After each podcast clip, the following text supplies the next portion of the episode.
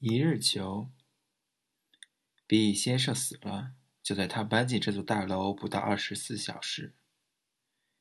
B 先生是昨夜，不准确的说是今天凌晨零点住进来的。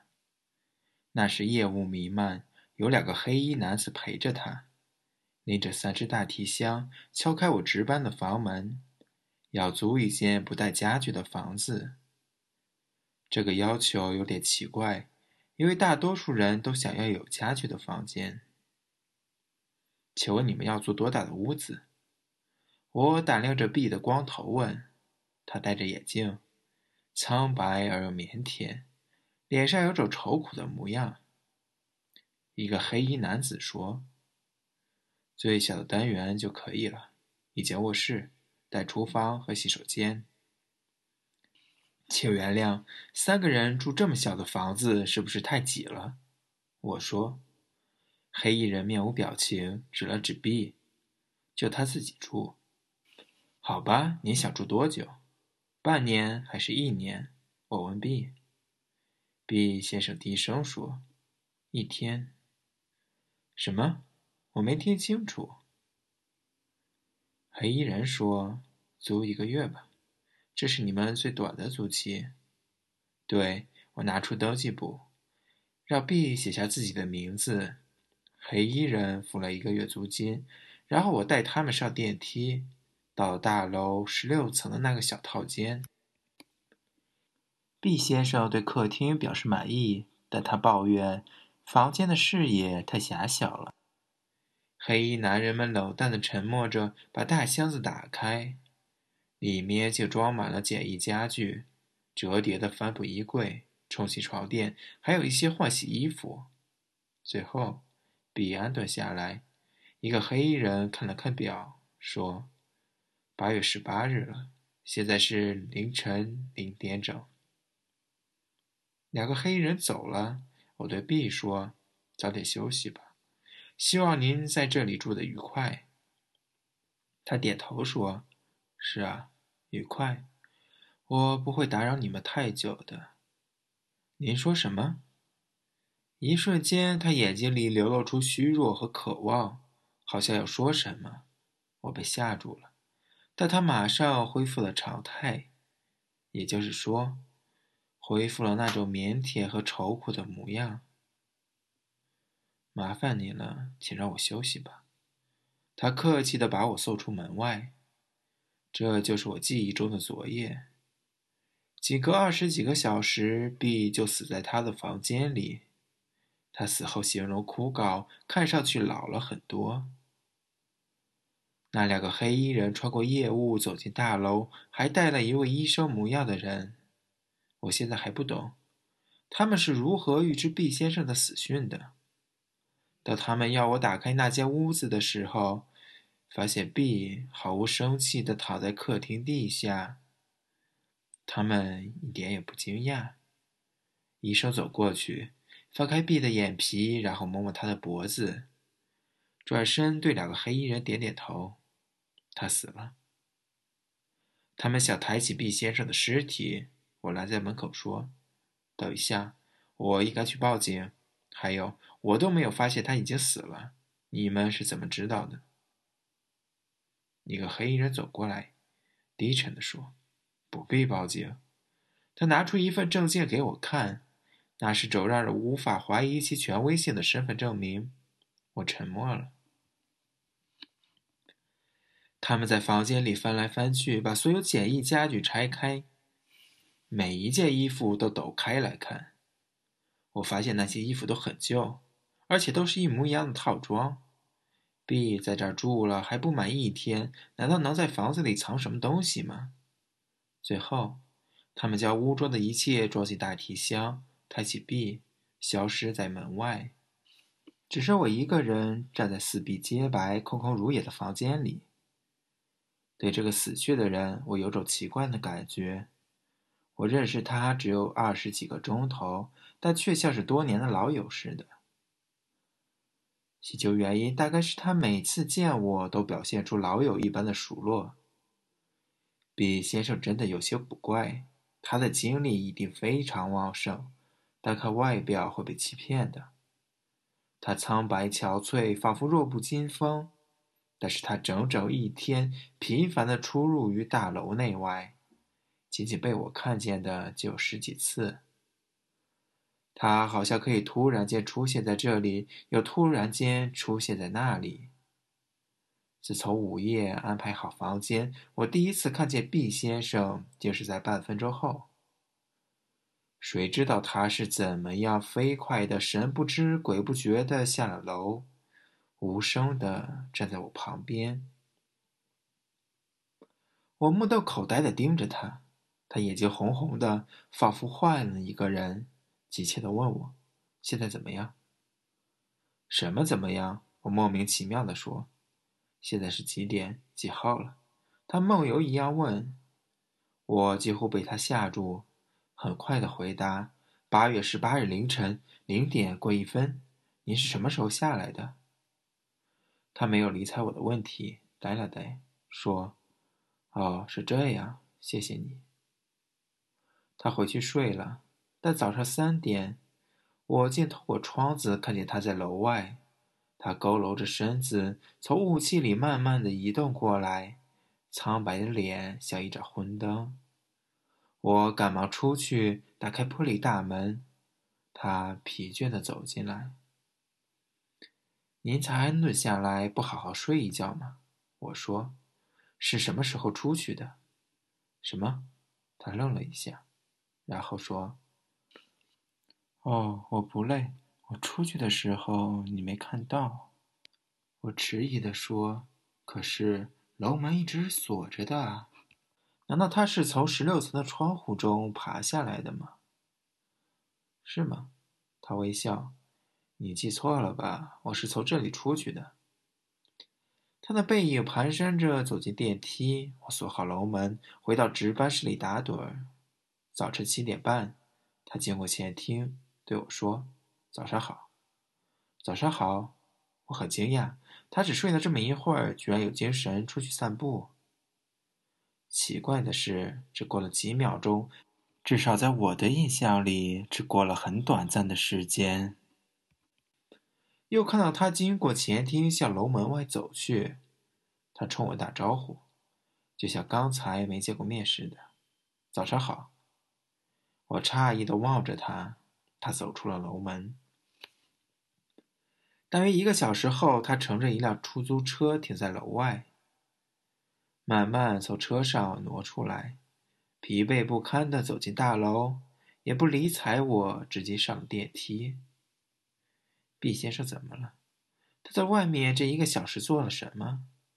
我想到走了神，却又看到他微笑着从我面前经过，道了一声“辛苦”，就去按电梯的按钮。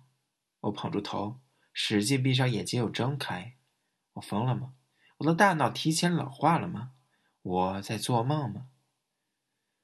我在前台上趴了一会儿，想养养精神。一抬头，就看到 B 愁苦的在大厅里走动着。我下意识的弹了起来。他对我羞涩而凄凉的笑笑。我丢了件东西。他茫然的说：“一定要找到，一定要找到。”您丢了什么？我问他。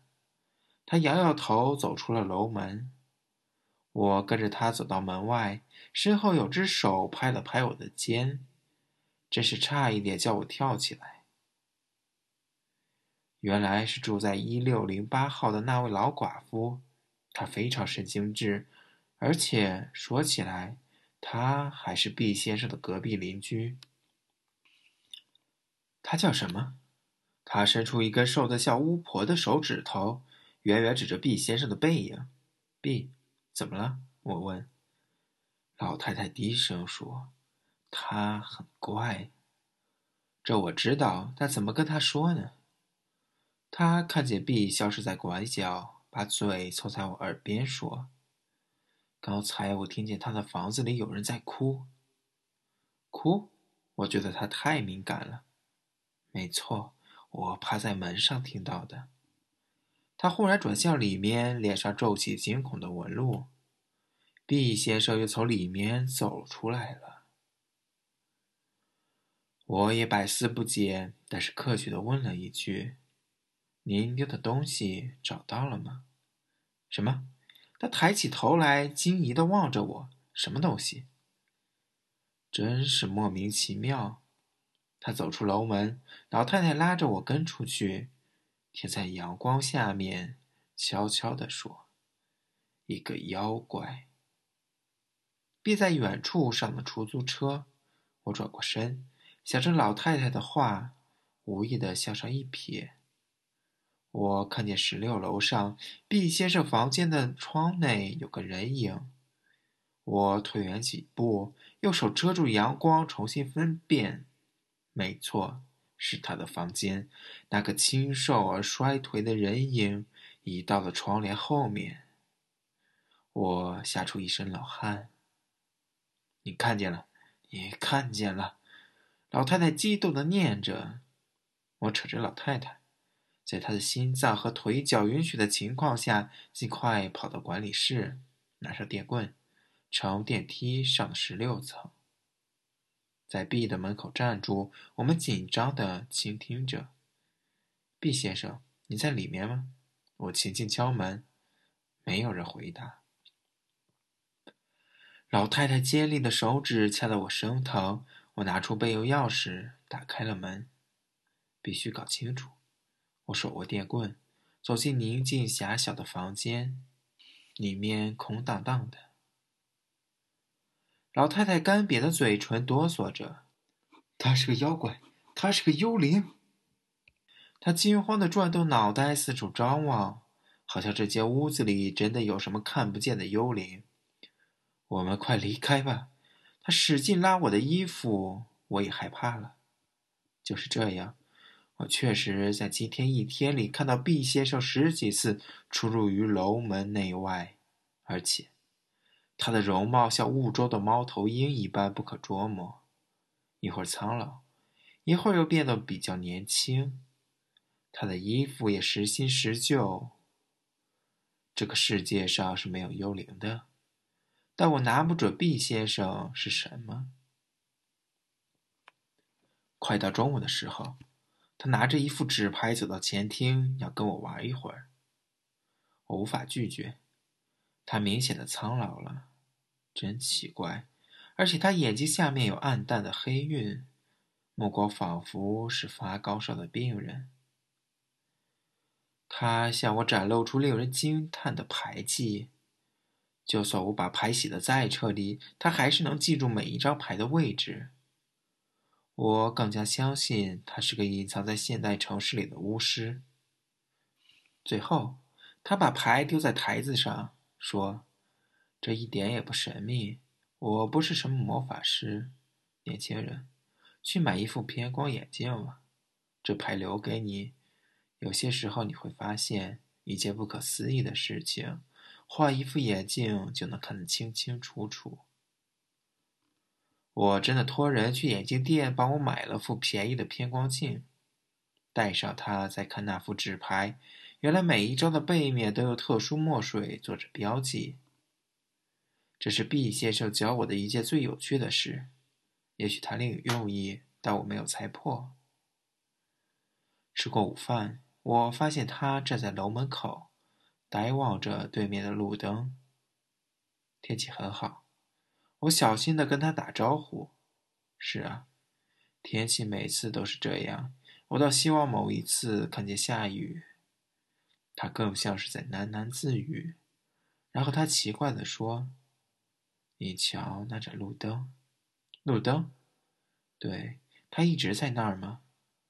我仔细看了看路灯，又看看它，当然，它早就在那儿了，一直在。它没有没有被打破过。他耳语似的问我，仿佛心怀恐惧。没有吧？我摇摇头，这是拿不准的。附近的顽童很多。而我来这儿当管理员才两个月。他问出一个令我浑身发冷的问题：“你没看见过路灯碎片从地面上飞起来，自动的重新组合好吗？”阳光灿烂，他的脸还是那么苍白。我的心像被看不见的冰冷的手狠狠捏住了。他看出我在害怕，就笑一笑进去了。老实说，才认识一天就能让我这样害怕的人，毕先生算头一个。我不敢再主动招呼他。下午我又看见他进进出出，来来去去，有时也跟我说话，但没有特别奇怪的事情发生。夜里，他就死了。两个黑衣人把 B 的尸体和屋子里所有东西都搬走以后，我站在他的卧室里茫然四顾。雪白的墙壁，一尘不染的地板，黑衣人想在房间里搜寻什么？B 先生难道真的在这里藏了东西吗？回忆着 B 的种种诡异之处，我感觉这房间把我的心牢牢吸引住了。这里留着他的灵魂，我荒唐的对自己说。突然，在灵机一动之下。我从衣袋里取出那副偏光眼镜，戴上它后，我惊呆了。老天呐，墙壁上写满了字。